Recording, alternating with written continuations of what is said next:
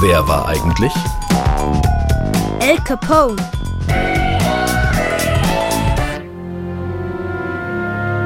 El Capone war ein sehr großer Mafiaboss. Ich glaube, El Capone war reich. Ich glaube, der wohnt in Amerika oder wohnte.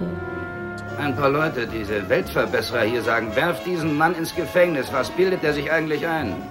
Ich bilde mir hoffentlich nicht nur ein und schreiben Sie das in Ihren Zeitungen, dass ich den Menschen einfach nur das gebe, was sie wollen. Die Menschen wollen trinken. Sie wissen es, ich weiß es, jeder weiß es. Und ich richte mich danach weiter nichts. Ich glaube, El Capone hat illegal Alkohol verkauft. Sie haben nicht nur Bier getrunken, sondern auch das Bier gegen Geld und Drogen oder andere Sachen gedealt. Alphonse Capone, genannt Al, war einer der mächtigsten Verbrecher in Amerika in der Stadt Chicago, ungefähr vor 80 Jahren.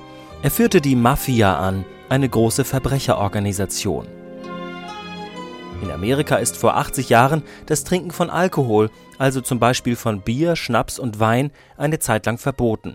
Die Regierung will so erreichen, dass die Menschen gesünder leben. Trotzdem trinken viele Leute Alkohol heimlich. Weil es keinen Alkohol zu kaufen gibt, schmuggelt die Mafia ihn ins Land und verkauft ihn teuer in sogenannten Flüsterkneipen. Flüsterkneipen werden die genannt, weil sie nur im Geheimen betrieben werden, ohne dass die Polizei das wissen darf. Dieses Gerede über Schmuggeln von Alkohol, was soll das? Als Schmuggeln empfinden es die einen, als Fürsorge empfinden es die anderen. ich bin Geschäftsmann. Al Capone wird der Boss der Mafia in Chicago.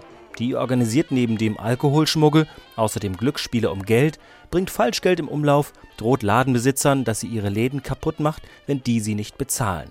Viele haben Angst vor der Mafia und auch vor dem reichen Al Capone. Der zieht sich gern schicke Sachen an und liebt Musik, er gilt aber auch als besonders gemein und brutal.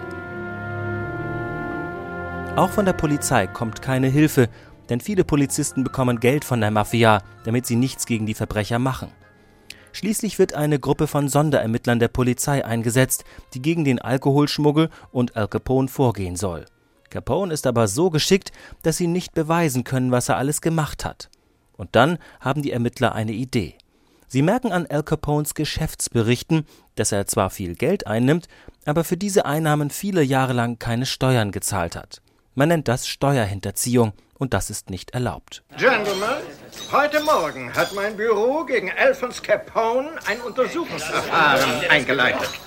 Die Anklage lautet auf Hinterziehung und Anstiftung zur Hinterziehung der Einkommensteuer. Capone wird zu elf Jahren Gefängnis verurteilt und kommt auf die berüchtigte Gefängnisinsel Alcatraz.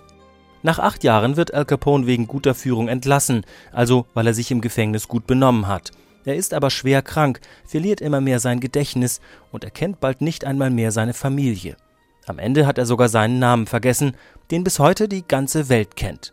Al Capone, der berühmteste Mafiaboss aus Chicago.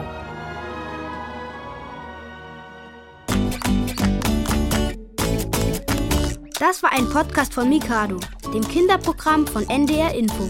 Wollt ihr mehr hören? Dann guckt auf ndr.de-mikado Podcast. Oder gebt Mikado in eurer Podcast-App ein.